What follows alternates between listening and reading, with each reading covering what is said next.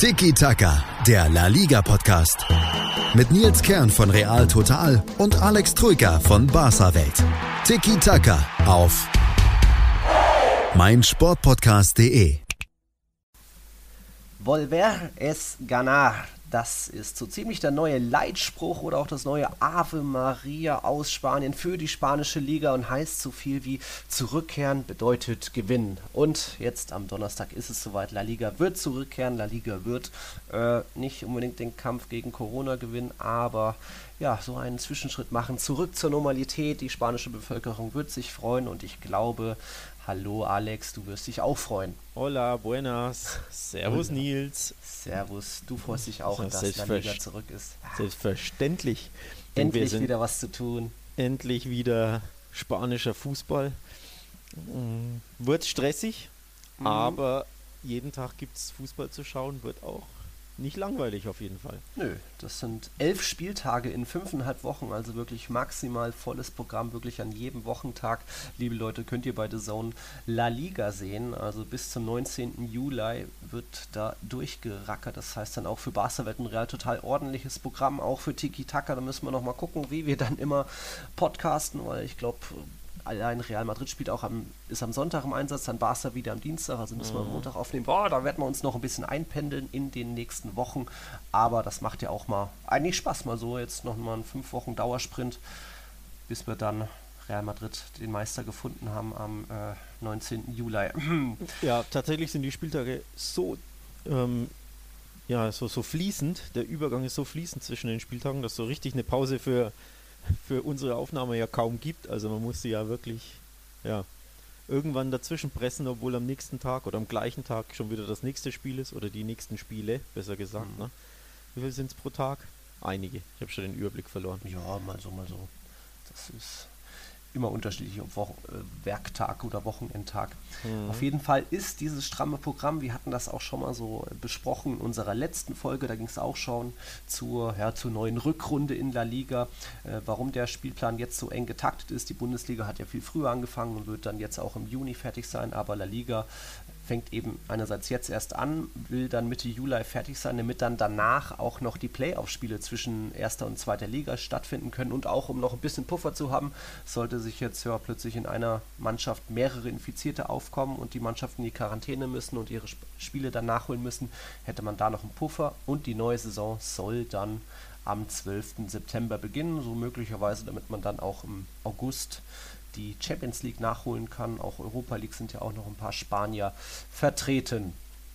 Soweit zum Terminplan, Alex. Wenn es am Donnerstag um 22 Uhr mit dem Sevilla Derby losgeht, also mhm. der FC Sevilla empfängt Betis, ist auch mal ein schöner Leckerbissen so zum Wiederbeginn, freuen wir uns drauf. Wird es auch ein paar neue Regeln geben. Ähm, über die fünf Wechsel hat man auch in der letzten Folge schon gesprochen. Ähm, dadurch hast du ja gesagt, dass, die, dass es nur drei Wechselphasen geben kann. Ist das eigentlich in Ordnung? Ne? Mhm. Ja. Ähm, es gibt aber auch das Thema jetzt der Kader, also die Mannschaften, die am Spieltag Spieler auf der Bank haben dürfen. Das, da sind die Kader jetzt von 18 auf 23 vergrößert. Ich glaube, da haben einige La Liga-Vereine dann schon Probleme, überhaupt so viele noch aufzubringen. Ich glaube, Barcelona allein hat nur eigentlich 22 Profis im Kader und dann sind da auch drei Torhüter dabei. Aber das ist dann eher so die Richtgröße, weil Real Madrid hat einen großen Kader mit äh, 26 Spielern, die werden da schon eher von Gebrauch nehmen können. Aber ob das dann so, so sinnvoll ist, dass da dann was weiß ich, 15 Spieler auf der Bank sitzen. Naja, es soll keinen Handshake geben vor dem Anstoß, also weder die Spieler auf dem Platz noch dann mit dem Schiedsrichter bei der Platzwahl. Ein paar neue Szenen. Ansonsten ist das eigentlich alles überschaubar und das kennen wir ja jetzt auch ja, aus der Bundesliga, dass sich das ja fast schon wieder normal anfühlt, oder Alex? Ja, also wie normal es sich anfühlen wird, das muss man dann einfach sehen. Ähm, in der Bundesliga ist es so, du gewöhnst dich natürlich dran, ne? logischerweise. Also ich denke, der Mensch ist ein Gewohnheitstier, logischerweise. Alles mhm. wird, ist am Anfang eher ungewohnt und dann, wenn du es zwei, drei, viermal erlebst und es dann auch nicht mehr anders kennst, dann mhm. gewöhnst du dich dran und dann wird es die neue Normalität. Das ist halt bei allem so und das wird bei La Liga wahrscheinlich auch so sein, aber man muss natürlich trotzdem mal abwarten, ob es da Unterschiede gibt in der Herangehensweise, im Umgang miteinander etc. bei den Ablauf der beim Ablauf der Spiele. Mhm. Ähm, ob die Spanier da ja vielleicht manche Dinge anders handhaben und wie das, wie das rüberkommt. Gute Frage. Man hat ja die Bundesliga als ja, Vorreiterrolle gehabt. Da gab es auch Lob ja. vom äh, spanischen Liga-Präsidenten Tebas Richtung Bundesliga, die das ja erfolgreich die Vorreiterrolle übernommen hat. Ähm, liebe Leute, wir wollen auch in dieser Vorschau-Folge, jetzt schon insgesamt unserer 35. Folge bei Tiki Taka, auch ein paar Prognosen noch abgeben. Wer steigt ab, wer wird Meister, wer kann die äh, Europa, den Kampf um Europa gewinnen. Atletico ist ja aktuell nicht auf einem Champions League Platz und vieles mehr. Das gibt es in einem späteren Blog. Wir gehen auch nochmal detaillierter durch, was jetzt bei Barca und Real, wer fit ist, wer verletzt ist, wie dann die Startelf bei den jeweils ersten Spielen sein könnte, wie, die, wie das Restprogramm der beiden Giganten aussieht. Haben aber jetzt noch so im ersten Block noch ein paar andere Details, denn das Thema Geisterspiele, ähm, Juego de Fantasmas oder auch einfach Partide a Puerta Cerrada, also Spiel hinter geschlossenen Türen, ist jetzt nochmal aktueller geworden, denn jetzt am Montag hat Kuppe, der Radiosender, berichtet, die hatten vorher schon mal das Gerücht aufgebracht, dass ab September 30% der Fans wieder reingelassen werden sollen, dann November 50%, so stufenmäßig. Die haben jetzt plötzlich gestern berichtet, dass ab Anfang Juli auch schon also in dieser Saison schon wieder 30% möglicherweise der Fans reinkommen könnten. Boah, wir haben ja schon in der letzten Folge diskutiert, Alex, dass das im September schon ein bisschen zu früh muss nicht unbedingt sein, aber dann jetzt schon in dieser Saison krass. Ja, es gibt ähm, Gerüchte, dass es im Juli sogar so weit sein könnte. Also im, im, zweiten Spielabschnittsmonat, wenn man so möchte. Hab ich doch gesagt. Ja, und äh, lass mich doch mal ausreden. Und äh, Las, ich glaube, Las Palmas und Galizien würden das erlauben. Also die, die äh, vom, ja, wie nennt man es, vom die, die, die, die, Regionen, da hatte es quasi die Politik erlaubt, ne, sagen wir es mal so. Mhm. Ähm, natürlich muss, muss man dann sehen, wie, wie Spanien das quasi handelt, denn es soll ja überall gleich sein, logischerweise. Ne? Also in Spanien herrscht ja auch der, der schöne Zentralismus. Sprich, ähm, es wird, denke ich, nicht so sein, dass dann quasi bei Celta Vigo Zuschauer sind und bei allen anderen nicht. Ja. Das wäre natürlich auch irgendwo unfair. Das wäre ein kleiner Wettbewerbsnachteil logischerweise, ne? wenn, wenn Celta ja. da beispielsweise ähm, Heimfans hätte ähm, und andere Mannschaften nicht. Also da muss man natürlich sehen. Aber ich glaube, die, wie gesagt, die, die Regierung in Galicien und in, in Las Palmas, die würden es jetzt schon erlauben oder zumindest spätestens im Juli. Hm. Ähm, wie gesagt, da gibt es noch keine, keine zentrale Entscheidung. Muss man sehen ich halte es auch immer noch für verfrüht. Ähm, aber auch da heißt es nicht, noch nicht alle Zuschauer, sondern ich glaube, wie du es gesagt hast, auch da glaube ich 30 Prozent, also bei Las Palmas jetzt. Ja. Ähm, weiß ich nicht, ob das eine gute Idee ist. Schon arg verfrüht, ne? Ja. Also ich Sehr denke, darauf. nächste Saison kann man dann gucken, wenn die im September losgeht, ne, wie dann der Stand der Dinge ist und äh, der Stand der Pandemie, wenn man so möchte. Aber in der Saison fände ich es verfrüht. Aber ganz ehrlich, Spanien ist was Besonderes. La Liga ist da einfach anders. Hm. Wundern würde es mich tatsächlich nicht, wenn sie es im Juli noch erlauben sollten. Ähm, ja, da bin ich gespannt, was da noch ja. kommt. Der Twitter-User Max Barser hatte uns da eben auf dieses Gerücht auch nochmal darauf hingewiesen auf Twitter und eben, ja, es ist noch ein Gerücht, aber Kope hatten in den letzten Wochen doch eigentlich oft richtig gelegen oder generell die spanischen äh, Medien, wenn es darum ging, La Liga, Comeback, wann und mit welchem Spiel. Also mal sehen, es bleibt spannend, um das noch ein bisschen in äh, ein Verhältnis zu rücken, mal noch ein paar Corona-Zahlen. Also in Spanien sind bis heute 241.000 Menschen infiziert und davon wiederum 27.000 Leute gestorben. Vergleich Bundesrepublik, wo noch ein paar mehr Leute wohnen, 184.000 Infizierte, aber nur 8.700 Tote. Also Spanien ist zwar jetzt wieder auf einem ganz gesunden Level, das war Ende Mai, sage ich mal, waren das in Anführungszeichen nur so 30 bis 40 Tote, sind immer noch 30 bis 40 Tote viel zu viel. Durch die Lockerung sind wir da inzwischen bei täglich wieder 50 bis 70 Toten pro Tag und ich glaube nicht, dass da ja, die Regierung sagt, gut, wir lockern noch weiter. Also es gibt da so Phasenpläne, wo die Leute erstmal sich nur auf Terrassen von Restaurants aufhalten dürfen. Jetzt, ich glaube, ich in Madrid ist wieder Phase 2 erreicht, dürfen jetzt die Leute auch in die Restaurants rein. Also da wird schon noch nach und nach gelockert, aber solche Massenveranstaltungen zu veranstalten, auch wenn es nur 30 Prozent sein sollten und die dann trotzdem in, was weiß ich, nur jeden dritten Platz im Stadion besetzen, kann ich mir nicht vorstellen. Das wäre auch nicht unbedingt, ja, kann man nicht von Verantwortung reden, sondern das wäre dann wirklich wieder, würde bestimmt die Zahlen wieder nochmal erhöhen, die jetzt schon eigentlich wieder 50 bis 70 pro, Tote pro Tag höher sind als eben Ende Mai in Spanien. Ein anderes Thema, zum La Liga Comeback ist jetzt auch, sind die verschiedenen Ansätze. Auch das hatten wir schon so leicht in der letzten Folge erklärt, warum jetzt viele Partien spät sind. Ähm, von diesen, jetzt die ersten vier Spieltage sind schon terminiert. Real mhm. Madrid davon dreimal um 22 Uhr. Barca viermal. Anderen. Viermal. Ja, alle vier Spiele sind um 22 Uhr. Es ist zum Kotzen. Wahnsinn. Das ja. gibt Nachtschichten für uns. Also vor das drei geht es da nicht ins Bett. Das ist ekelhaft, ja. Aber ihr fragt euch, liebe Zuhörer, bestimmt, warum ist das so? Einerseits Spanien wissen wir ja, jedes Spiel wird einzeln übertragen, wird einzeln vermarktet. Da gibt es keine Konferenzen wie in der Bundesliga, sondern da geht es ein ganz großer Teil und großer Grund ist da, sind da die TV-Gelder. Und nur da eigentlich die, die letzten, der vorletzte Spieltag sind einige Spiele immer parallel, aber auch dann nicht alle auf einmal parallel. Und auch das Thema Wetter wird noch spannend. La Liga hat da jetzt schon ausnahmsweise zu den Spieltagsansetzungen, das ist nicht üblich, ähm, gibt die Wettervorschauen oder Wetterprognosen dazu. Und allein beim Spiel Sevilla gegen Barcelona werden 30 Grad angekündigt. Das geht jetzt noch, aber das wird schon auch noch höher gehen. Vor allem dann im Juli, wenn es vor allem in Andalusien auch mal ja, 40 Grad haben kann oder sogar noch mehr. Mhm. Deswegen die Spiele spät, 22 Uhr, ist das natürlich schon viel weiter runtergekühlt, als wenn das Spiel um 14 Uhr wäre. Auch die Trainings werden dann eher so gegen Abend sein. Das ist bei Real Madrid auch üblich, wenn so Saisonvorbereitungsende ist im August, dass sie dann eher um 18, 19 Uhr trainieren, als wie ja. üblich jetzt aktuell noch um 11 Uhr. Ich also Wetter dann großes Thema. Ich blicke genau darauf jetzt auch. La Liga hat, hat ja diesen, diesen Spielplan ähm, publiziert und da steht tatsächlich super interessant, neben dem Datum, wie du schon mhm. gesagt hast, und des Spiels steht die historische das, äh, Durchschnittstemperatur mhm. und die ähm, ja, die Vorschautemperatur und für Real Betis gegen Espanyol, die äh, am 25. Juni um 22 Uhr nachts spielen, ist, sind 5, 29 Grad.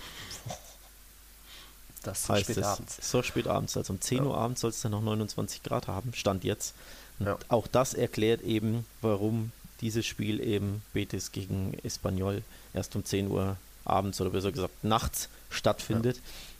Ähm, tatsächlich hauptsächlich ähm, die Mannschaften in den wärmeren Regionen, also natürlich Andalusien ist ja mhm. so der Hochofen ja. Spaniens, dass vor allem die Teams, die da eben Heimspiele haben, immer wieder sehr spät spielen werden. Real Madrid natürlich auch mhm. ähm, betroffen, ne? die Madrider Clubs, ähm, weil ja. Madrid ist sehr hoch gelegen ge und äh, genau und es immer Wind super warm ist und aktuell, wie schon gesagt, trifft es auch den FC Barcelona. Mhm. Alle vier Spiele um 10 Uhr ist auch happig. Also Boah. scheinbar auch dem Wetter geschuldet. Hm. Jo, wird knackig, ne? Ja. Zum genauen Terminkalender der beiden Meisterschaftsaspiranten kommen wir gleich noch zu. Ich hätte noch das Thema, was jetzt auch erst am Montag rauskam, Änderungen für Pressejournalisten. Da haben mich auch einige gefragt, Nils, wann bist du wieder in Madrid? Äh, diese Saison anscheinend gar nicht mehr. Denn jetzt hat La Liga da auch einen, ja, nicht Ratgeber, sondern einfach die Regeln festgelegt, wie viele Journalisten aus welchen äh, Fächern dabei sein können. Und von der Prensa Escrita, also der schreibenden Presse, wozu Real Total, Barca und Co. gehören, aber auch Asmaca, sind allein nur sechs zugelassen im Stadion pro Spiel. Ja, und das diese Akkreditierung, diese sechs vergibt nicht mal der Verein selbst, sondern dann auch der spanische Presseverband, glaube ich. Also ist das für uns eigentlich aussichtslos, sich da zu bewerben. Bei Real Madrid hätte man immer noch mal gucken können, dass man zumindest bei einem von den äh, sechs Heimspielen dabei sein kann. Aber zu dieser Elite, also sechs Tickets werden, nimmt allein normal die Marker weg und die Ass genauso. Und dann bleiben ja. noch die Leute von ESPN und aus Frankreich und mhm. ich kenne noch ein paar Asiaten, plus noch der eine Fuzzi von aus Deutschland, der da immer noch lustig dabei sitzt. Dazu, zu diesen sechs schreibende Pressetickets kommen noch fünf vom Radio. Auch da hat ja Spanien ein riesiges Arsenal an Radioreportern. Ja die normal immer vor Ort sind und das Spiel live kommentieren. Ähm, acht Fotografen, vier TV-Anstalten ohne Rechte, also ich glaube, das Movistar und Co., die gehören, sind da nochmal außen vor. Aber es ist schon auch eine Ansage, so wenig schreibende Reporter, die dann auch mehr also die, die dann vor Ort sein werden, werden dann auch mehr wahrscheinlich ähm, ja, der, der, Sportinformationsdienst sein oder so, so Agenturen einfach. Mhm. Jetzt nicht unbedingt ESPN oder dann ja, BN Sports oder wer auch immer. Äh, spannend. Ja, deswegen für mich diese Saison höchstwahrscheinlich kein La Liga mehr, aber wenn es dann plötzlich doch wieder die Zuschauer reingelassen werden sollten im Juli, wie gesagt, ist ein Gerücht noch, ähm, könnte das auch wieder angehoben werden für Reporter. Aber gut, man kann ja auch Pressekonferenzen und Spiele auch ganz wunderbar im Livestream verfolgen und auch dann so noch berichten. Mhm. So, hast du noch was hier zum ersten Block, bevor wir genauer auf Barcelona und Real gucken? Verletzte Prognosen, Startelf-Termine? Nö. Hm, organisatorisches? Hm, fällt mir jetzt spontan nichts ein. Gibt es da irgendwie noch eine Frage zufällig, die passen nee, würde? nee, ne? die vom Max Kein, Keine User-Frage dazu. Nee, dann nee. denke ich. Ja. Kurz mal. abgeben und dann werden genau. die zweiten, zweite und dritte Block wird länger. Macht euch gefasst. Mhm. Chip and Charge. Der Tennis-Podcast mit Andreas Thies und Philipp Joubert. Zwei neue Podcasts haben wir bei Chip and Charge. Der eine dreht sich um die Auslosungsvorschau auf die US Open, die heute anfangen und die wir in den nächsten 14 Tagen regelmäßig mit unserem Breakfast at Flushing begleiten. Der andere Podcast schaut auf die letzte Woche in Cincinnati zurück. Auf und abseits des Platzes gab es viele Schlagzeilen, sowohl von Naomi Osaka als auch von Novak Djokovic. meinsportpodcast.de Fünf Monate haben sie nicht mehr miteinander gespielt, Alex. Fünf Monate langes Warten auch der Barca-Fans. Jetzt könnte es soweit sein. Die Ärzte haben grünes Licht für Luis Suarez ergeben, äh, gegeben und mhm. seit Montag trainiert auch Lionel Messi wieder mit der Mannschaft. Also nach fünf Monaten könnten sie wieder zusammenspielen auf dem Platz. Werden sie das auch? Tja, das ist die alles entscheidende Frage, ja. Also tatsächlich, ähm, wir sehnen uns nach dem Traumduo natürlich. Die beiden verstehen sich blind, Suarez und Messi haben jetzt ewig nicht zusammengespielt. Ich denke, ähm, das hast du schon schön zusammengefasst. Da freut man sich wirklich, die einfach, die beiden einfach mal wieder zusammen zu sehen. Ne? Freude in ähm, Anführungszeichen, ja. Ja, der Fußballfan freut sich natürlich, zwei Top-Spieler zu sehen. Der Realfan ne? nicht so, aber. Äh, Real, ja. Gut. Ähm, ja, und tatsächlich, du hast es richtig gesagt, Suarez äh, trainiert hat äh, schon seit, wann ging Corona weiter mit dem Training? Ich glaube Anfang Mai war es, ne? Ja. Seit Anfang Mai trainiert er mit der Mannschaft wieder, mhm. hat alles mitgemacht, das individuelle Training, dann ist das Mannschaftstraining, äh, Gruppentraining etc. Hatte aber nie das äh, medizinische grüne Licht erhalten, bis jetzt eben mhm. zuletzt am, ich glaube Freitag war es der Fall. Ähm, Messi musste jetzt zwei Tage pausieren, der hat einen Schlag abbekommen im, im Training auf den Oberschenkel letzte Woche, ich glaube Dienstag war es, also vor exakt einer Woche. Mhm. Hat dann zwei, dreimal ähm, nur individuell im Kraftraum Übungen gemacht, aber es soll wohl eher zu, ja, eher eine kleine Sicherheitsmaßnahme gewesen sein. Seit Montag ist er jetzt wie, wieder mit dabei im Mannschaftstraining und es sieht alles danach aus, dass zumindest Messi am Samstag in der Startelf stehen wird. Ob jetzt Suarez schon ja, so fit ist im Sinne von ne, Spielpraxis fehlt ihm logischerweise nach fünf oh. Monaten Absenz, das muss man eben sehen. Also es würde mich nicht wundern, wenn er am Anfang der, auf der Bank sitzt. Ähm, ja, dadurch, dass Barca einfach alle drei Tage ein Spiel hat, wird er spätestens beim zweiten Spiel dann auch, denke ich, schon in der Startelf stehen. Aber ob jetzt schon auf, bei Mallorca mhm. oder dann erst gegen Leganes am Dienstag, muss man einfach abwarten. Ja, ist jetzt eine spannende Frage, auch um auf den Terminplan schon zu schauen. Also ja. Barca zuerst auswärts auf Mallorca mehr oder weniger einfach. Real hat dort verloren 0-1. Mhm. Dann kommt Leganés ins Camp Nou, die müsste man eigentlich abschießen. Und dann geht es auswärts nach Sevilla. Also ich könnte mir eher vorstellen, dass gegen Mallorca und Sevilla Vollgas, sprich Messi und Suarez Startelf und dann eher daheim gegen Leganés dazwischen schon. So hätte man sieben Tage zwischen den beiden Topspielen, äh, Topspielen, Auswärtsspielen, Mallorca und Sevilla und kann vielleicht gegen Leganés noch ein bisschen gucken, ob dann Braithwaite startet statt ein Suarez. Aber ja, ist das ist die große Frage, das wie man mit Verletzten Frage, umgeht. Ja. Alle genau. sind irgendwo aus dem Rhythmus, aber Suarez natürlich mit fünf Monaten genau. noch mal ein bisschen länger. Genau, genau. Und ähm, ja, Belastungssteuerung logischerweise eh die große, ähm, ja, das große Problematik für alle Mannschaften, da ja alle im, im Dreitagesrhythmus spielen, aber es recht natürlich für Spieler und Teams, ähm, die ein bisschen im fortgeschrittenen Alter sind, wie eben Messi und Suarez, ne, die jenseits der 30 mhm. sind oder die von Verletzungen zurückkommen oder die Verletzungs, ja, die immer wieder Verletzungen haben. Stichwort Bale, ne, der ja auch ja. immer wieder Probleme hat. Auch Hazard hat ja eine schlimme äh, Saison hinter sich mit drei oder vier Verletzungen. Ne? Ähm, dementsprechend da ist eben die Frage, wie steuerst du diese Belastung, dass du wirklich alle drei Tage spielen musst. Ja. Deswegen könnte ich mir vorstellen, dass ja, falls Suarez beginnen wird am Samstag auf Mallorca, dass er dann drei Tage später pausiert oder andersrum, dass er erst eingewechselt wird gegen Mallorca und dann eben vielleicht gegen Leganes ähm, von Anfang an spielt und da vielleicht ausgewechselt wird. Denn drei Tage später ist das nächste Spiel. Also das ist wirklich super, super schwer zu prognostizieren. Was ich sagen kann ist, Barca hat einen, ähm, ja, eine kleine Generalprobe gehabt. Sie haben am Samstag ein Testspiel im leeren Camp Nou gemacht. 11 gegen 11, zwei Teams gegeneinander und da hat Suarez geknipst. äh, seine Mannschaft hat 3-1 gewonnen und da hat er ein Tor gemacht. Also das sieht ja schon mal gut aus, denn das war wie gesagt so ein kleiner Test, ne? so ein kleines. Ja. War er auch im Team mit Messi? Äh, Messi hat nicht, nicht gespielt. Der, ah ja, richtig. Der genau, war der, war, der ja. war Sideline, der hat ähm, Individual, Individualtraining am Samstag noch mhm. gemacht, hat eben an diesen 11 gegen 11 nicht teilgenommen, aber Suarez hat eben geknipst. Mhm. Ja, wie gesagt, das war eine kleine Generalprobe, denn man darf nicht vergessen, die ganzen Mannschaften haben keinerlei Testspiele absolvieren ja. können. Ne?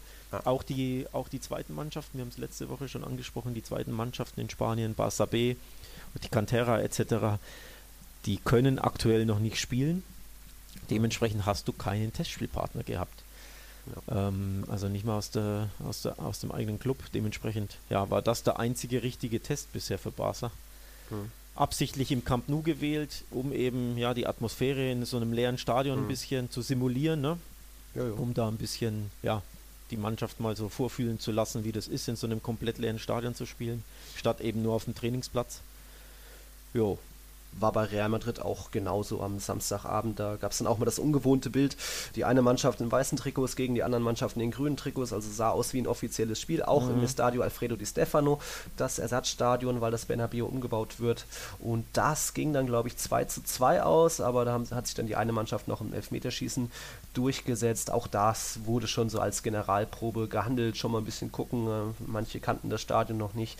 Das sagt, es klingt jetzt alles so wie, oh Gott, sie müssen sich jetzt an das neue Stadion Stadion gewöhnen, aber trotzdem, äh, die Mannschaften sind einfach auf Perfektion ausgerichtet und lassen, man soll kein Detail da unaus, äh, ungenutzt lassen und kann dann auch mal so in so einem kleinen Stadion da spielen. Warum auch nicht? Und da war spannend bei Real Madrid, dass dort das Sturmtrio möglicherweise abzusehen war. Zumindest hat in der Mannschaft mit den weißen Trikots Benzema vorne mit Hazard und Asensio gespielt. Hasen, äh, Asensio. Asensio und Hazard, beide fit, Verletzungen auskuriert. Asensio war ja schon seit vergangenem Sommer mit äh, Kreuzbandriss und noch irgendwas, ich glaube Meniskus im Knie außen vor. Hazard jetzt auch den, seine leichten Fraktur im Knochen hinter sich gebracht. Also glaube ich tatsächlich, dass man jetzt bei Real Madrid gegen Eibar am Sonntagabend dann, wie, wie sagt man, A, B, H sehen könnte. Das neue Sturmtrio Asensio Benzema. Hazard auch spannend, weil man in dem Spiel, es gab so ein paar Highlights aus dem Spiel, die man sehen konnte, gesehen hat, dass Asensio auch mal gut mit Benzema rotiert, also man sich Asensio auch als Mittelsturmersatz vorstellen könnte, denn mhm. Jovic nach wie vor verletzt, wird noch seine zwei, drei Wochen bra brauchen. Mariano, der dritte Mittelstürmer, auch irgendwie angeschlagen, hat im Trainingsspiel nicht mitgemacht und deswegen wohl auch Asensio da als ja, falsche Neuen, wie auch immer, hat ja einen geilen Abschluss, der könnte da auch gut mitwirbeln. Das vorne. stimmt, das stimmt. Ja. Das wäre so die Prognose für den Sonntagabend. Nacho ist auch verletzt. Jetzt äh, kam am Montag erst die, verletzt, äh, die Meldung, dass er auch zwei, drei Wochen außen vor sein wird. Ansonsten ist da, wenn ich so eine Startelf-Prognose abgeben würde, ist das eigentlich äh, vorherzusehen. Courtois natürlich im Tor, Cavachal, Varan, Ramos ist eigentlich auch klar. Und dann ist die große Frage, Linksverteidiger Marcelo oder Mondi. Ich denke mal, Heimspiel gegen Eber eher nochmal Ma Marcelo, damit dann am, uh, wann ist dann Real Madrid danach im Einsatz am Mittwoch gegen Valencia, damit da dann eher Mondi starten kann. Der Franzose Donnerstag ist es, Entschuldigung. Mittelfeld auch Modric, Casemiro, Groß, vielleicht auch damit Modric gegen das einfache Eber spielen kann und Valverde gegen das schwierigere Valencia und Sturmtrio vorne dann Asensio, Benzema, Hazard. Tja, schauen wir mal. Schauen Hättest du auch Prognose, Startelfmäßig was? Ähm, ja, schwierig, schwierig, weil die dieses Testspiel, da kann man nichts rausziehen, weil die Mannschaften komplett durchgemixt waren. Also es war nicht mhm. so, dass, ähm, wie es ja üblich ist in, im, im Training, ne, beim Abschlusstraining, dass du quasi eine Mannschaft eher so die Stammelf ist. Ja, das ähm, waren sie bei Real schon auch. Und, und, und Ramos haben auch nicht zusammen gespielt. Genau, und, aber die war komplett durchgemischt bei Barca, die, beide Mannschaften, also überall ähm, Barca B Jungs dabei, sodass man nicht sagen könnte, okay, das sieht aus so ein bisschen wie die Stammelf. Nee, die waren komplett mhm. durchgemischt. Dementsprechend ist es ja ein bisschen Kaffeesatzleserei. ähm, bei Barca ist es grundsätzlich ja nicht so schwer, die Stammelf herauszufiltern, weil es ja mehr oder weniger immer die gleiche ist. Ne? Mhm. Also hinten wird logischerweise, das Ding ist, im Tor braucht man ja nicht erwähnen, logischerweise wird Jordi Alba links spielen, Piquet in der Mitte.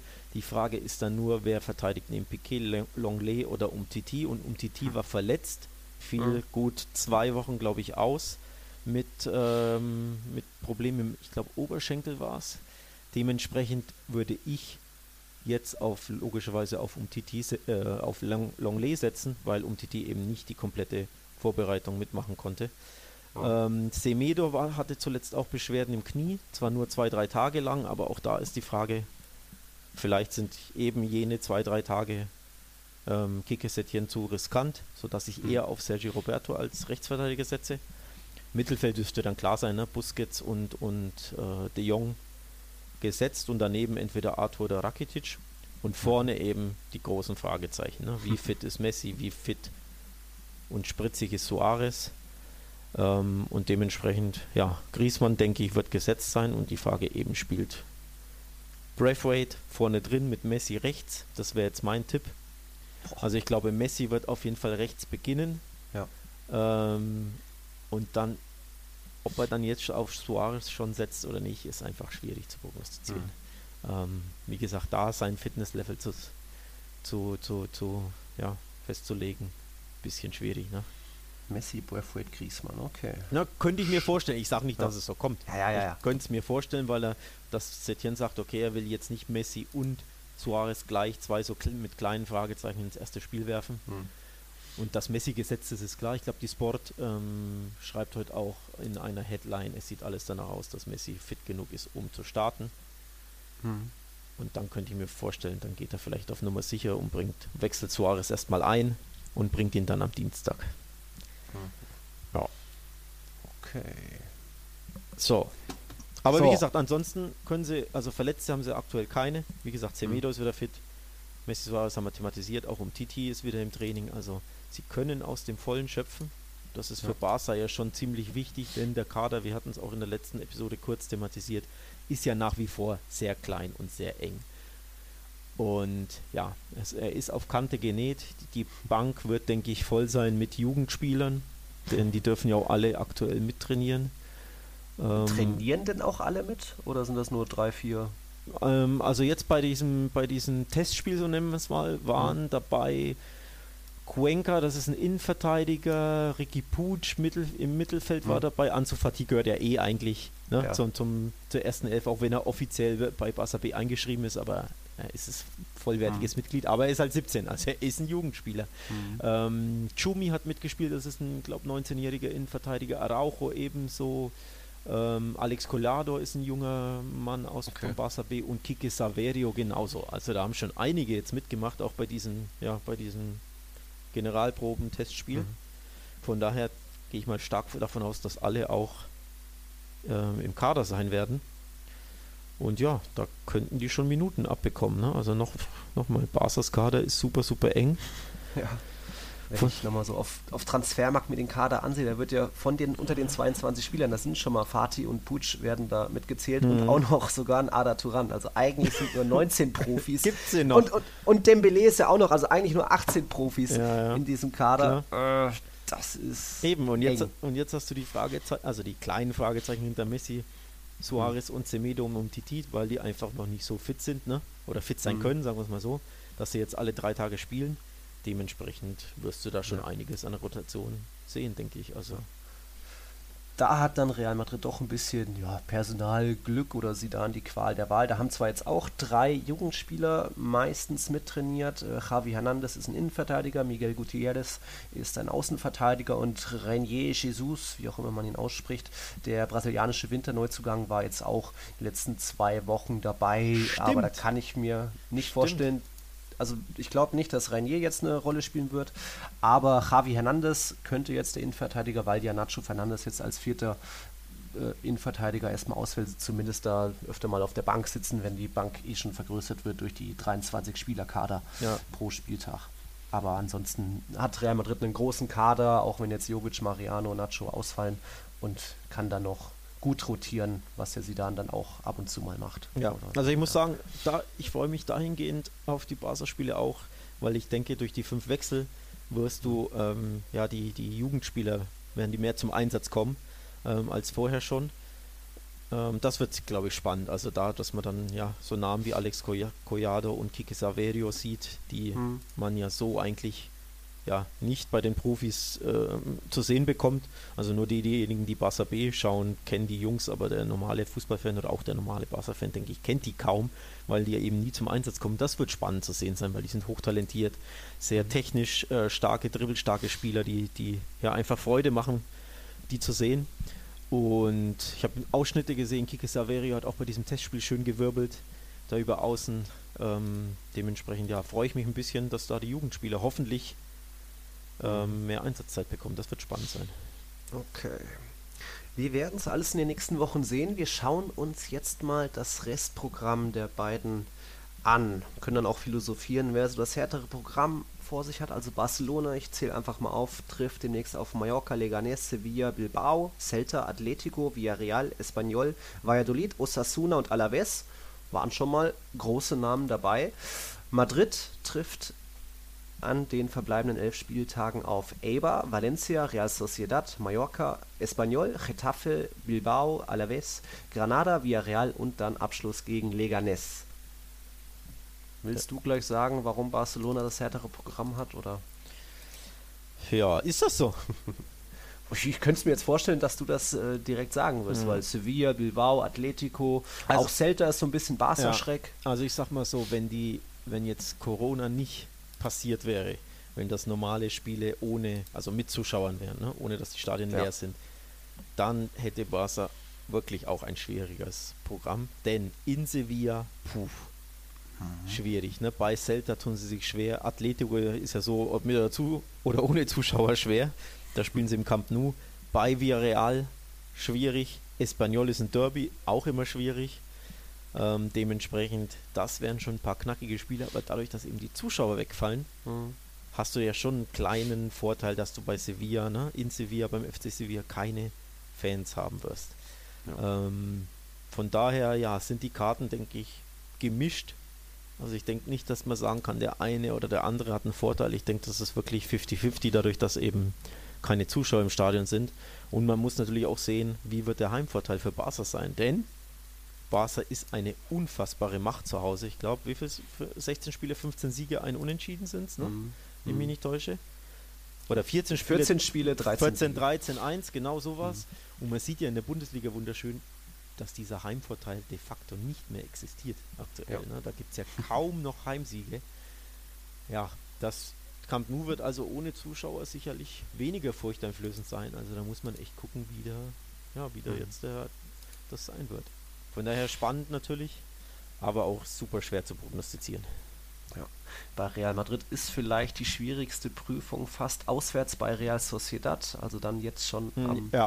äh, kommenden Sonntag, weil ich schätze Valencia im, äh, in Madrid nicht so stark ein. Die haben oft da kassieren müssen, auswärts öfter mal, aber wohingegen... Und die sind auch sehr launisch, ne?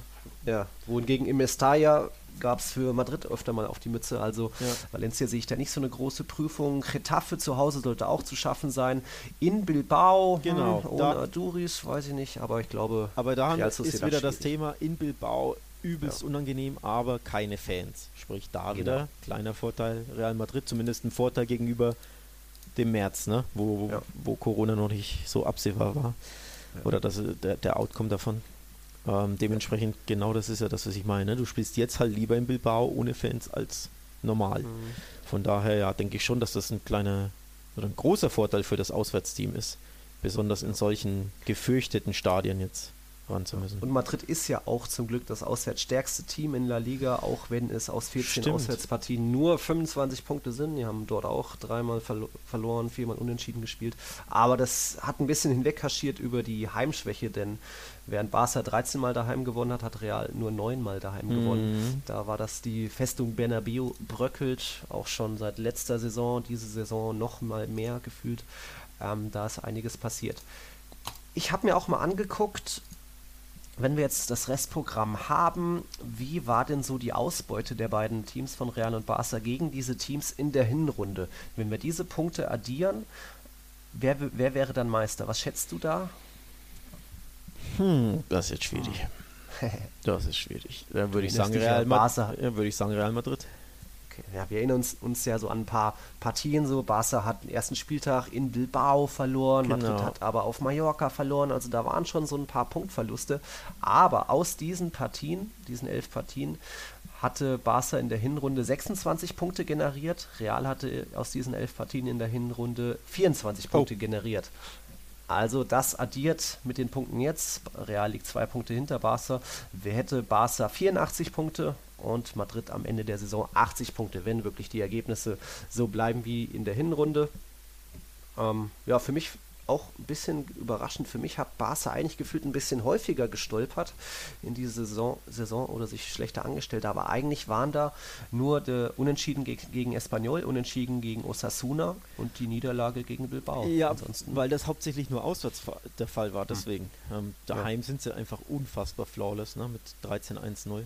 Aber auswärts, die Auswärtsbilanz ist ja fast schon desaströs. Sie sind auf dem fünften Platz, wo man denkt, ja, das ist ja nicht so schlimm, aber fünf Siege, drei Unentschieden, fünf Niederlagen.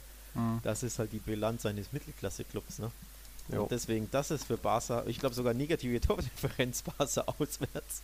Das ist ja, das ist ja unglaublich für, für so einen Tatsache, Verein. Ne? minus ja, eins. Ja, und das ist ja das Verrückte. Deswegen daheim haben die mit keinem so wirklich ein Problem. Das Unentschieden kam ja nur gegen Real Madrid, darf man ja nicht vergessen, ne? das 0-0. Ja, ja, ja. Von daher, daheim hauen die einfach wirklich jeden weg und zwar auch immer und ohne Probleme teilweise. Oder wenn dann, mein Gott, gewinnt halt 1-0 mhm. und das reicht denen. Aber auswärts waren, ja, die große, lag die große Problematik, die, äh, die Misere. Mhm. Und deswegen Vorteil oh. Barca im Meisterrennen, da werden wir ja gleich drauf kommen. Du willst ja über Prognosen reden, weil Auswärtsschwäche, dadurch, dass keine Zuschauer jetzt sind, mhm. könnte da etwas gemindert werden. Ja, ist ein guter Punkt. Ja. Ich habe auch noch mal das Thema, ähm, was Real Madrid aufholen muss. Ich habe eben gesagt, zwei Punkte liegen sie hinter den Katalanen und es würden auch zwei Punkte reichen. Angenommen, Barcelona jetzt auf Mallorca nur unentschieden und Real Madrid gewinnt gegen Eibar, dann hätten beide 59, 59 Punkte. Das würde reichen.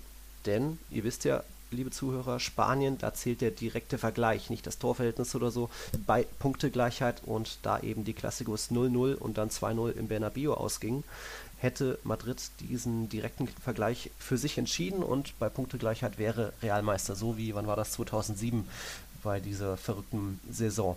Ist natürlich noch lange zu gehen, da müssten die, die nächsten Spieltage trotzdem alle gleich absolviert werden, aber ja, Madrid löst vielleicht etwas den Druck, dass man nur zwei Punkte statt drei aufholen müssen, aber ja, so mathematische Spielereien werden sich Spieler und Trainer natürlich nicht machen, weil jetzt geht es erstmal darum, gewinnen, gewinnen, gewinnen und dann mal gucken, was danach kommt, weil Madrid ist auch immer nach Barcelona jetzt im Einsatz, zumindest bei diesen ersten vier Spieltagen, die jetzt schon festgelegt wurden. Mhm. Äh, Siehst ja, du, hatte, also ich, hatte ich gar nicht auf dem Schirm.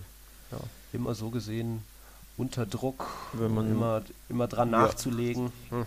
Ja, ja wobei Druck ist ja situativ zu betrachten, je nachdem, wie das Barca-Spiel lief. Ne? Also, wenn Barca jetzt verliert auf Mallorca, ja. hast du ja nicht den Druck, sondern du kannst direkt auf Platz einspringen.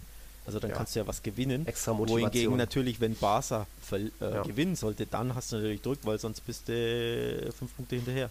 Mhm. Von daher hängt es stark davon ab, wie Barca spielt. Ne? Stell dir vor, die mhm. verlieren gleich, kannst du wirklich am ersten ja, Post-Corona-Spieltag direkt auf Platz einspringen. Das wäre natürlich ein für Real ein toller Start quasi in die, in die Restsaison.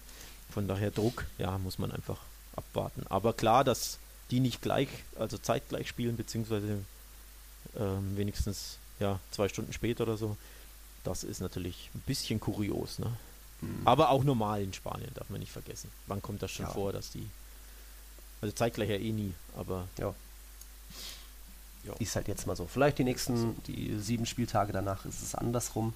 Oder zumindest neun, weil die in den letzten beiden Spieltage da dürften die beiden parallel spielen, sofern der Meisterschaftskampf ja. noch nicht entschieden ist. Wir haben noch Prognosen, Tipps auch bezüglich Abstieg und mhm. äh, Europa vor uns. Das machen wir in dem dritten Block, oder? Ja. Ja, also dann Werbung für euch. Bis gleich. Wir leben in einer Welt, in der sich alle zu Wort melden. Nur eine Sache. Die behalten wir lieber für uns. Guck dir mal deine eigenen Masturbationsfantasien an und frag dich mal, welche davon ohne Angst, Unsicherheit und auf Entspannung basieren. Beziehungsweise Sex.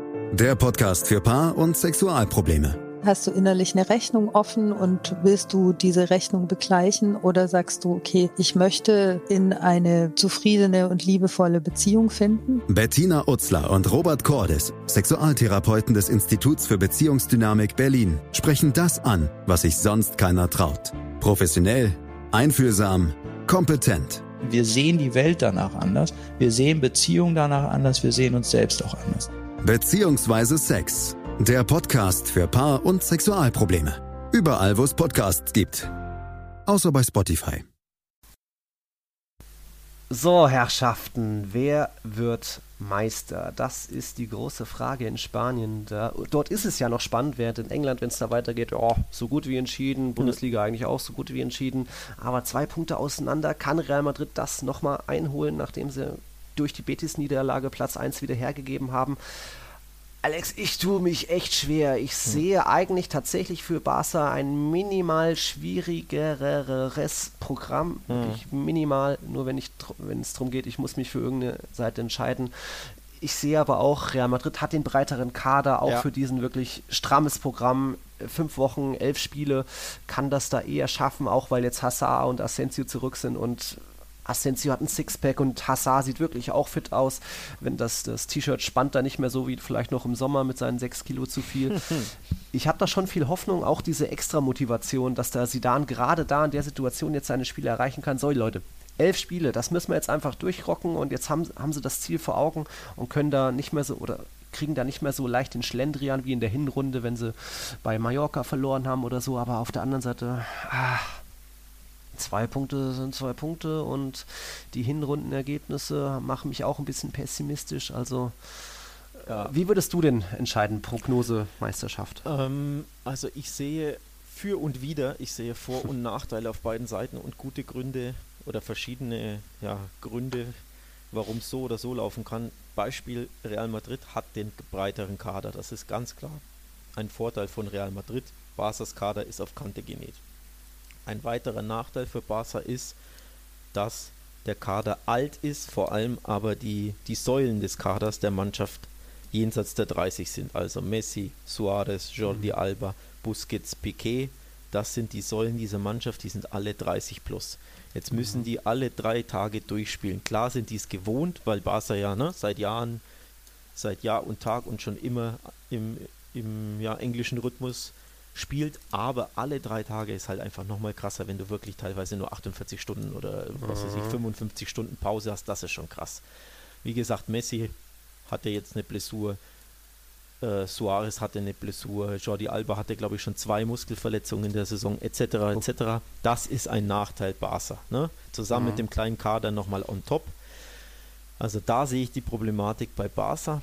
Ähm, einen kleinen Vorteil sehe ich bei Barca, weil sie trotzdem im Camp Nou spielen, wohingegen Real Madrid umzieht. Ähm, ja, der Heimvorteil wird größtenteils weniger krass sein. Ich weiß nicht, ob weg sein, aber zumindest nicht mehr so stark, oh. dadurch, dass die Fans ähm, nicht im Stadion sind. Aber hm. Barca spielt halt trotzdem im gefürchteten Camp Nou. Und ich denke, das macht mental, emotional schon was mit den gegnerischen Teams, wohingegen das Bernabeu eben jetzt nicht mehr als Trumpfkarte mhm. herhält, weil die eben auf dem Alfredo Di Stefano Platz spielen. Also sprich einfach, ja. dass der Gegner da nicht, ich habe es ja letzte Woche schon gesagt, ja. ich glaube, das ist schon ein, auch da ein Vorteil für Barca. Der Gegner muss trotzdem ins Camp Nou. Ich erinnere mich, vor, ich glaube, letztes Jahr oder vorletztes Jahr hatte Barca ein Geisterspiel wegen diesen, letztes Jahr glaube ich, ne? Wegen diesen, Hm. ähm, ähm, Ja, Las Palmas 2017, Genau, gegen Las Palmas, das. Ja. wegen diesen ja, Ausschreitungen, nenne ich es mal, ja. Sicherheitsvorkehrungen etc. Und da dachte ich auch, boah, das ist jetzt natürlich ein Riesenvorteil für das Auswärtsteam. Keine Zuschauer. Was hat Las Palmas gemacht? Sich trotzdem in die Hose gemacht, stand hinten drin, hat gemauert und war chancenlos, mehr oder weniger. Ich glaube, Ja. 2-0 ging es aus, aber die Ja. hatten irgendwie kaum den Ball und keine Angriffe. So, also sprich keine Zuschauer Hm. und trotzdem haben sie gemauert und sich ja Hm. ängstlich zurückgezogen als gegnerisches Auswärtsteam. Und ich denke, das ist irgendwie in den Köpfen scheinbar so verankert bei den Auswärtsteams, sobald du ins Camp Nou fährst, die meisten machen sich einfach in die Hose. Und das, diesen Trumpf hat halt Real Madrid durchs Berna- Bernabeu jetzt nicht mehr. Dementsprechend Mhm, da Vorteil ja, Barca. Ja. Ja. Vorteil Barca ist auch, sie haben Messi. Darfst du nicht vergessen. Es wird Mhm. jetzt mehr denn je auf individuelle Klasse ankommen, ne? weil dieses Element angefeuert werden durch die Fans, die eben dir ja nochmal eine zweite, dritte, vierte Luft verschaffen, die von außen dann einen Impact haben, der fällt weg. Also es kommt jetzt noch mehr als zuvor aufs Spielerische an, natürlich auf gute Trainer logischerweise, die eine gute Taktik haben, die ja sich was Besonderes überlegen, also auf gut gecoachte Mhm. Teams, aber natürlich auf individuelle Brillanz. Und da ist Messi der Beste von allen. Dementsprechend glaube ich, wird Messi nochmal ein bisschen mehr Impact haben. Ja, und unterm Strich bleibt das Kopf-an-Kopf-Rennen. Also, ja, völlig überraschend. Was heißt das dann? Was ist dann ja, dein Tipp? weiß ich nicht. Völlig überraschend. Du siehst, es gibt für und wieder so und so und die Tabelle ist so eng, wie sie ist und ich glaube, es wird auch so Ja. eng bleiben. Also ich glaube Hm. wirklich, es wird super, super spannend und eng. Jetzt lasse ich mal zum Beispiel Messi verletzen, weil ne, irgendein Muskel Hm. zumacht. Drei Wochen ist er weg. Dadurch verpasst er, jetzt musst du rechnen, in drei Wochen verpasst du neun Spiele. Ne? Also Hm. ist die halbe Rückrunde, also die halbe Restrunde. Dann super Nachteil Barca wieder. Ne?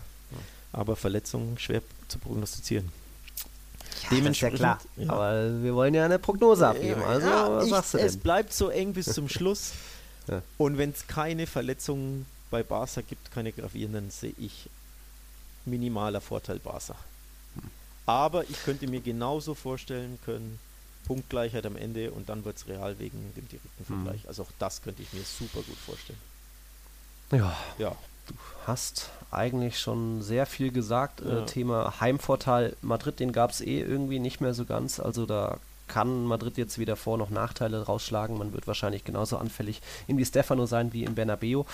Und deswegen bin ich auch hin und her gerissen und ich werde tatsächlich einfach eine Münze werfen müssen, was ich glaube, wer es schafft, weil es sind nur zwei Punkte, aber boah, ich bin mir nicht sicher und ich sage jetzt mal hier habe ich Zahl für Real Madrid und Kopf ist dann für Barca. Vielleicht hört ihr es gleich. Was, was?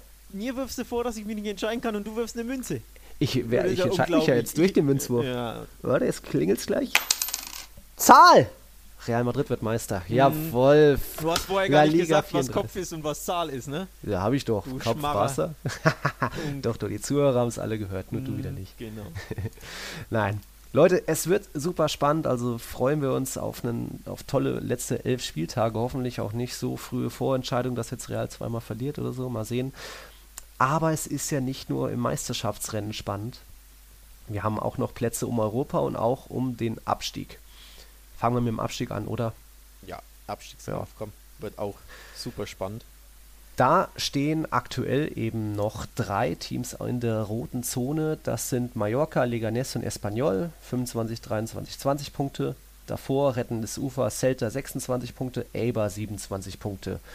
Meine steile These, obwohl Espanyol so weit abgeschlagen ist, also 20 Punkte aus 27 Partien, das ist ziemlich wenig, sage ich, Espanyol kann sich noch retten. Sie haben einen großen Kader. Der neue Trainer Abelardo hatte jetzt Zeit, äh, ja, seine Mannschaft genauer vorzubereiten, ähnlich wie auch Setien bei Barca. Also da hatten sie jetzt diese Saisonvorbereitung ein bisschen nachholen können.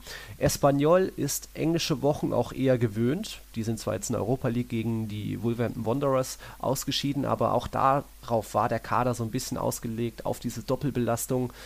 Ähm, Espanyol muss zwar noch gegen Real und Barca ran und da gibt es eigentlich traditionellerweise immer oder gar nicht so viel zu holen, auch wenn es, was war es in der Hinrunde gegen Barca, ein 1-1 oder 2-2. Aber ich glaube trotzdem, Espanyol kann sich retten.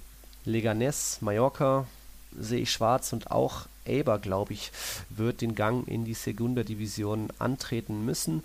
Warum? Aber hat, ist es noch mal weniger gewohnt, äh, englische Wochen zu spielen, noch mal weniger als jetzt Mallorca oder Leganes das gewohnt sind. Aber hat dafür einen sehr alten Kader, den ältesten in La Liga mit durchschnittlich über 30. Eber hat eigentlich auch den, ja, wie sagt man, günstigsten Kader, so laut Transfermarkt nur ein 53 Millionen Marktwert. Also das hat natürlich nicht, zu, nicht so viel zu sagen, aber trotzdem ist es der kleinste und günstigste und älteste Kader und da wird Eber nicht so viel ja, ähm, aus oder aus Reserven schöpfen können. In den letzten Spieltagen, als noch gespielt wurde, war, hat sich Eber auch nicht mehr so ganz gut angestellt, auch viele Niederlagen kassiert, sind da jetzt auf den 16. Platz schon mal runtergerutscht und ich glaube, es wird noch weiter runtergehen für Eber. Und ja, Mallorca und Leganes. Leganes hat zwar auch neuen Trainer bekommen im, wann war das, Oktober, November, aber ich glaube, das ist dann auch eher durch, auch weil ja mit Braithwaite da vielleicht so der letzte Nackenschlag kam, K.O. kam durch Barcelona. Und Mallorca hat für mich einfach eher einen Zweitligakader. Sie sind ja von der dritten Liga direkt durchmarschiert, von der zweiten in die erste Liga und der Kader hat sich seitdem nicht verändert.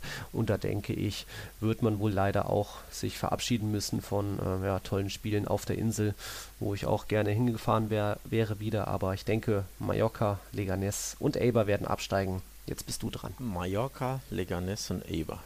Ja, keine schlechten Tipps. Ich neige da dazu, ähm, dir es gleich zu tun. Also ich glaube, ich fange mal anders an. Ich glaube, Celta Vigo wird sich retten. Die sind ja aktuell ja. 17. Der, genau mhm. überm Strich. Ähm, die haben eine sehr gute Abwehr. Das ist ja sehr unüblich für Abstiegskandidaten. Nur 34 Gegentore in 27 Spielen. Ähm, die haben Probleme, Tore zu schießen, aber sie haben vorne natürlich individuelle Klasse. Vor allem durch Aspas natürlich, durch Santimina, dann haben sie Rafinha, Denis Suarez, die beiden Barca Boys. Also eigentlich sollten dieser, die da mehr Tore machen, mehr Offensivgefahr ausstrahlen. Und ich denke, sie haben von allen, sagen wir mal, sechs, sieben Teams, die gegen den Abstieg spielen, individuell zumindest ja die besten Spieler. Ja. Dementsprechend ja. glaube ich, dass die sich äh, retten werden. Ich hoffe auch, muss ich ehrlich äh, zugeben, dass sie sich retten werden, weil Celta ja ein Liga-Urgestein ist, ja. den ich auch immer gerne zusehe. Ähm, dementsprechend ist das so ein bisschen ja, Prognose und ja, auch ein bisschen Hoffnung schwingt mhm. damit. Ähm, ich glaube, Leganes wird es nicht schaffen. Die haben einen sehr engen Kader. Die haben ihre zwei Stürme, El Nesiri, El Nesiri und Braithwaite, abgegeben und auch ein schweres Restprogramm. Also ja. allein die letzten drei Spiele gegen Valencia, dann in Bilbao und gegen Real Madrid. Und vorher schon gegen Barcelona am Camp Nou. Und genau, und davor ja. gegen, äh, im, gegen Barcelona und Sevilla kommt auch noch nach Lega. Mhm. Also allein diese fünf Teams, boah, da könntest du halt auch easy null Punkte haben oder zumindest in den letzten drei Spielen null Punkte. Ähm, Athletic Club aus Bilbao will natürlich auch noch in die, in die Euroleague. Da können wir, wenn wir gleich drüber sprechen, wer es da schaffen könnte. Die haben noch so ein bisschen Hoffnung. Also mhm. das Restprogramm ist brutal knackig. Dazu haben sie die Crunch Games gegen Mallorca spielen sie im direkten Vergleich, gegen Espanyol und gegen Eibar. Mhm. Also wenn du da nicht gewinnst, boah, Dementsprechend Leganes für mich leider ein sicherer Absteiger. Mhm. Ich glaube, Mallorca wird es am Ende, bei Mallorca wird es richtig eng. Ich glaube, die spielen einen guten Fußball, aber boah, jetzt gleich gegen Barca starten auch ein bisschen unglücklich, ne? Hätte es gern mhm. einen machbareren Auftaktgegner. Wenn du da natürlich gleich mit der Niederlage startest, ja. höchst unglücklich, ne? kannst du kein Selbstbewusstsein ja. etc. aufbauen. Ich glaube, Espanyol wird sich retten, ich sag's mal so, mhm. weil Raúl de Tomas weiß, wo das Tor steht. ähm, das war ein super, eine super Addition für die. Ähm, ich glaube, ja, dass die es noch packen werden. Leider muss ich sagen, ich, ich finde es nicht so schlimm, wenn die absteigen. Da ist natürlich ein bisschen äh, ja. ja Barca-Rivalität mit dabei. Ja, also Lega geht für mich runter. Mhm. Eibar finde ich einen richtig guten Tipp, aber die haben eigentlich die Erfahrung. Also Mendilibar ist ein super, Boah. super erfahrener Coach. Und ich glaube, der Kader ist auch nicht so schlecht. Ich finde die gut, die spielen super unangenehmes Pressing, die laufen sehr viel. Da, das muss man einfach. Du hast einen guten Punkt ähm, gemacht, dass die es nicht gewohnt sind, alle drei Tage zu spielen, Eber, ne? weil sie ja nie ja. in Europa spielen. Und Punkt den, den ich on top machen will, die pressen unfassbar viel. Also die Frage ist, können sie alle drei Tage ihr laufintensives Pressing an den Tag legen? Können ja. sie ihren Spielstil so durchziehen? Das wird die Frage sein. Ähm, ja, und Eber hat eben wie Mallorca auch zum Auftakt gleich einen schweren Gegner. Gegen Real Madrid gab es in der Hinrunde ein 4-0 und das waren eigentlich auch die letzten Jahre auch immer eher klare Angelegenheiten. Also auch da könnte die Moral von Eber gleich gebrochen werden, auch wenn die natürlich so ein bisschen das gallische Dorf sind, als kleines Städtchen ja. da mit dem kleinsten Stadion und so weiter. Aber ja, Erfahrung ist das eine, aber mit über 30 Jahren im Schnitt werden die auch schnell auf ihrem Zahnfleisch da gehen. Ja, also ich finde das tatsächlich wird, entscheidet sich auch zwischen Eibar, Valladolid und Mallorca. Hm. Ähm, denn auch Valladolid, finde ich zum Beispiel, hat einen ziemlich schwachen Kader, aber die haben sich bisher ja. acht aus der Affäre gezogen, elf hm. Unentschieden. Ja. ja Wie viel, vier, vier Punkte haben die jetzt Vorsprung, sehe ich gerade. Also die vier Punkte, klar, die musst du erst erstmal erspielen oder anders gesagt, Leganes hat schon sechs Punkte Rückstand auf Valladolid. Das ist natürlich schwer aufzuholen. Hm. Ähm, Espanyol hat sogar neun Punkte Rückstand. Also das ist halt das. Ne? Selbst wenn Valladolid mhm. jetzt eine Niederlagenserie hinlegt, wie ich es mhm. zum Beispiel prognostizieren würde, muss erstmal Lega und Espanyol das erstmal aufholen. Ja. Weil das eben so ein, so ein Punkteposter ist. Deswegen, ja. Auch da wird es, glaube ich, spannend und ich glaube, wir werden dann ein Fotofinish sehen, wo wirklich Teams punktgleich sein werden. Das kann ich mir auch da sehr, sehr gut vorstellen. Dann haben wir da die gleichen Prognosen. Leganes, Mallorca. Ja, ich lasse mir noch ein Hintertürchen offen. Ne? ich glaube, Eber, also Eber hat, finde ich, mehr Klasse als ja. Valladolid und Mallorca. Aber ja. eben die Frage ist, ne, können sie ihr Pressing durchziehen ja. ähm, alle drei Tage, weil sie wirklich so ein unfassbar laufintensives äh, Spiel haben. Aber vom Team her sind sie meiner Meinung nach spielerisch besser als Valladolid und auch besser gecoacht, by the way. Hm. Jo, Schauen wir mal. Schauen wir mal. Auf jeden Fall schauen wir auch in den Kampf nach Europa, Kampf um Europa, mhm. dass Barcelona und Real Madrid sich für die Champions League qualifizieren, ist zwar mathematisch noch nicht und so, aber eigentlich klar. Aber dann bleibt es spannend. Sevilla Dritter, Real Sociedad Vierter, dann kommen Getafe, Atletico und Valencia aktuell auf den Europa League Plätzen. Diese fünf Teams trennen nur fünf Punkte und ja, aktuell Atletico außerhalb der Champions League Plätze, also auf Rang 6. Schafft es Atletico noch, Alex? Was meinst du? Ja. Ich ja. sag mir ja. Ich glaube, sie sind erfahren genug. Mhm. Ähm, sie können eben auch damit umgehen, alle drei, drei Tage zu spielen. Ich glaube auch, dass sie, dass denen die Pause gut getan hat, denn sie waren mhm. ja in fürchterlicher Form ne? vor, vor der Corona-Unterbrechung mit ihren Enfield. Mit, ja, genau, außer Enfield, aber mit ihren, äh, wie viel waren es? Hunderte von Unentschieden. Ja, jede Woche haben wir uns darüber mhm. echauffiert, fast schon, dass sie jo. wieder nur Unentschieden gespielt haben, wieder ein grottiges 0-0 oder ein grottiges 1-1. Ähm, dementsprechend, ja, Allein gegen Leganés und, und Espanyol, die Abstiegskandidaten, haben sie nicht gewonnen. Das sagt schon mal was aus. Genau, genau. 1-1 gegen vor der Pause gegen Espanyol nach Rückstand, 0-0 gegen Lega zu Hause. Hm. Im Pokal sind sie ausgeschieden bei Cultural Leonesa. In Eibar hm. haben sie 0-2 verloren. Ähm, dementsprechend, ja, da war die Form nicht so prickelnd. Dementsprechend glaube ich, denen tat wirklich die, die Corona-Pause hm. ein bisschen gut. Ich glaube, Diego Costa müsste wieder fit sein. Hm. Die konnten so ein bisschen ihre Verletzungen auskurieren, oh. wieder Kräfte sammeln. Dementsprechend traue ich denen das auf jeden Fall zu, dass die es schaffen. Ja. Ähm, ich glaube auch, dass Sevilla einen super, super großen Kader hat, was ein riesiger mhm. Trumpf ist, wenn du alle drei Tage spielen mhm. musst. Also der Kader ist groß. Ähm, da kann mal Nolito spielen vorne, kann mal äh, De Jong im, äh, im, im Sturm spielen oder mal Monir oder mal mhm. äh, Enesiri. Die können da so viel durchrotieren. Ich glaube, die können auch zwei, drei verschiedene Systeme spielen. Ich denke, das ist ein Trumpf für Sevilla, der sie am Ende in die Champions League führen wird. Hm. Sehr zum Leidwesen von unserem kleinen hm. Lieblings-Hipster-Team Real Sociedad, ja. deren Kader in der Breite nicht so gut ist. Also wenn Oedegaard mal hm. nicht spielt, wenn Portu mal ausfällt, wenn er Sabal einen schlechten Tag hat. Genau, wenn, oder halt pausieren muss, weil er mhm. verletzt ist oder weil er nicht alle drei Tage spielen kann. Und Ishaks Run ist vorbei, denn die Pause ja. war für ihn nicht gut, denn er war mhm. in unfassbarer Form vor, vor der Corona-Unterbrechung. Ja. Also ich glaube, zum Leidwesen von Real Sociedad, die werden es nicht packen. Da ist der Kader in der Breite nicht gut genug in der Spitze Klasse. Denn mhm. ihr Momentum ist aber jetzt auch weg. Ja. Und da muss man gucken, ob die wirklich damit umgehen können, alle drei Tage zu spielen. Ich glaube es nicht. Und ich glaube auch, das gleiche gilt für Retafe. Da ist der Kader auch zu dünn. Die haben eine ja, sehr, sehr intensiv spielende Mannschaft, aber dahinter wird es dann ein bisschen dünner und ich glaube, für die wird es bei der Champions League auch nicht reichen.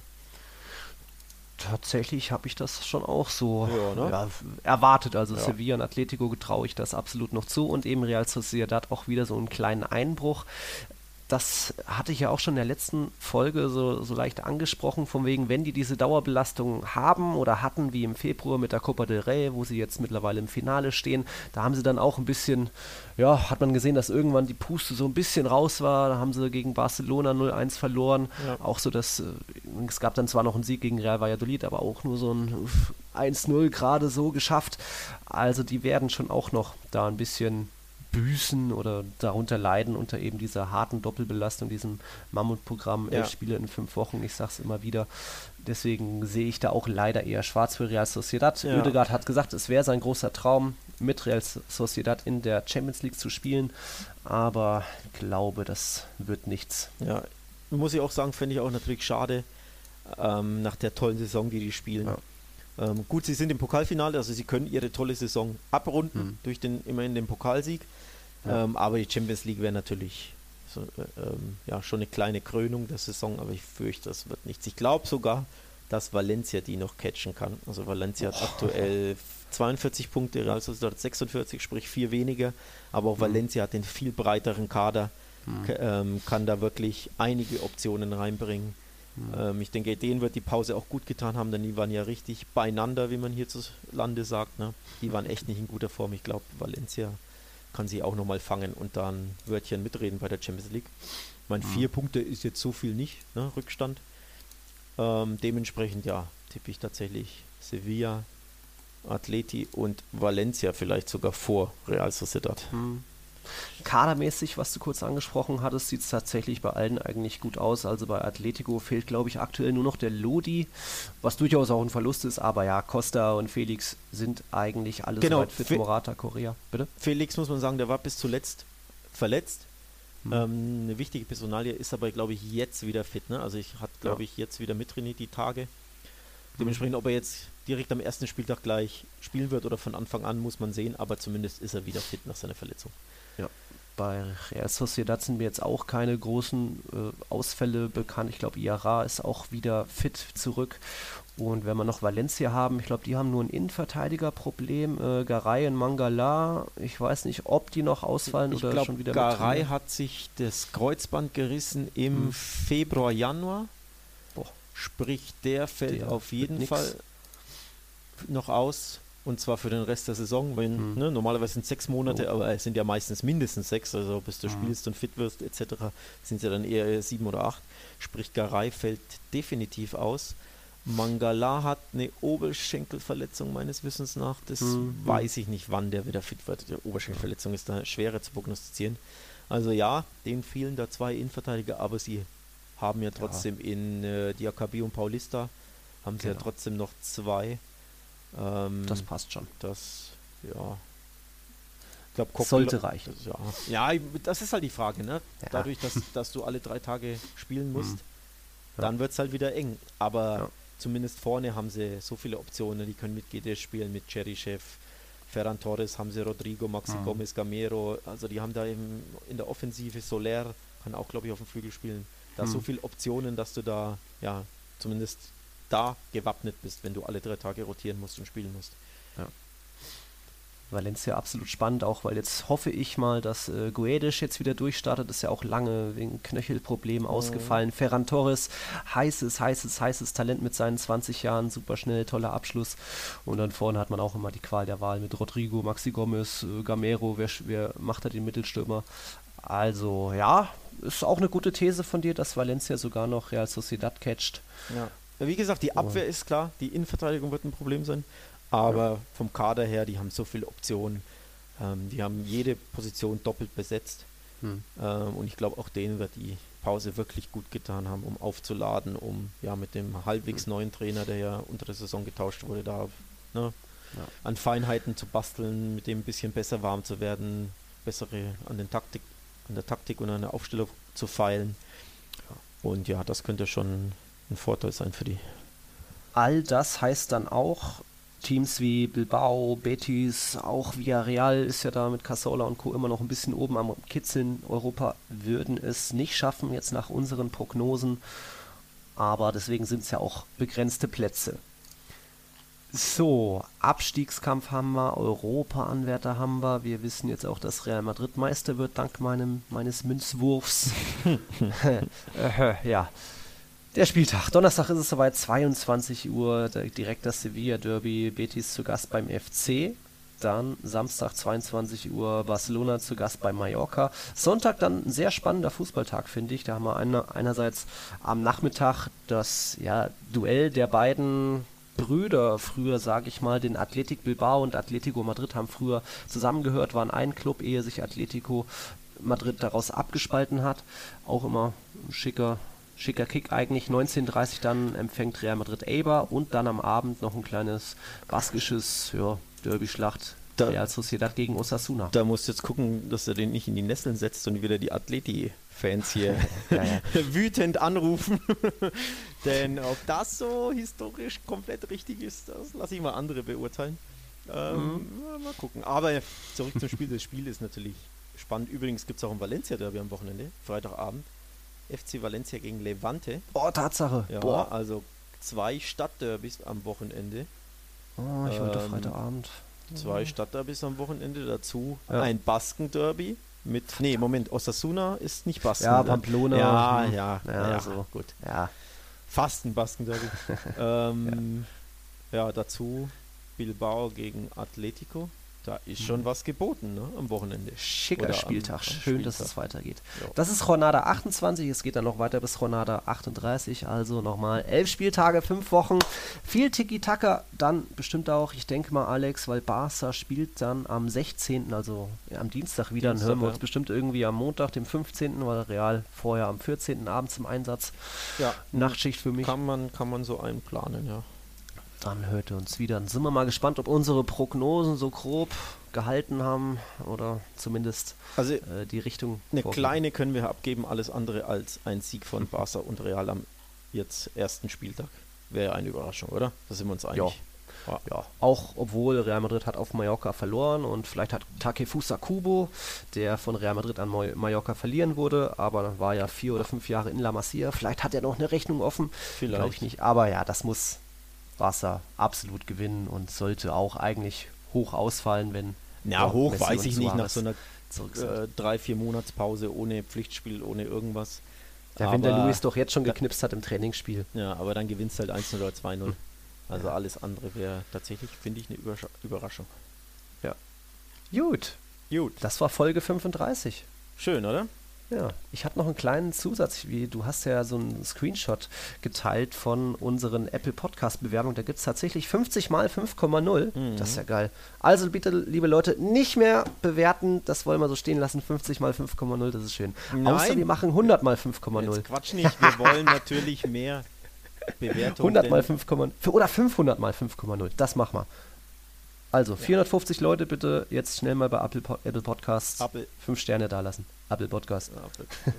Ja, nee, wir freuen uns natürlich da auf Bewertung, denn ähm, das hilft natürlich dem Podcast sehr, da ein bisschen ja, besser gerankt zu werden, in, in Rankings höher angezeigt zu werden und dann hoffentlich natürlich mehr Hörer zu erreichen.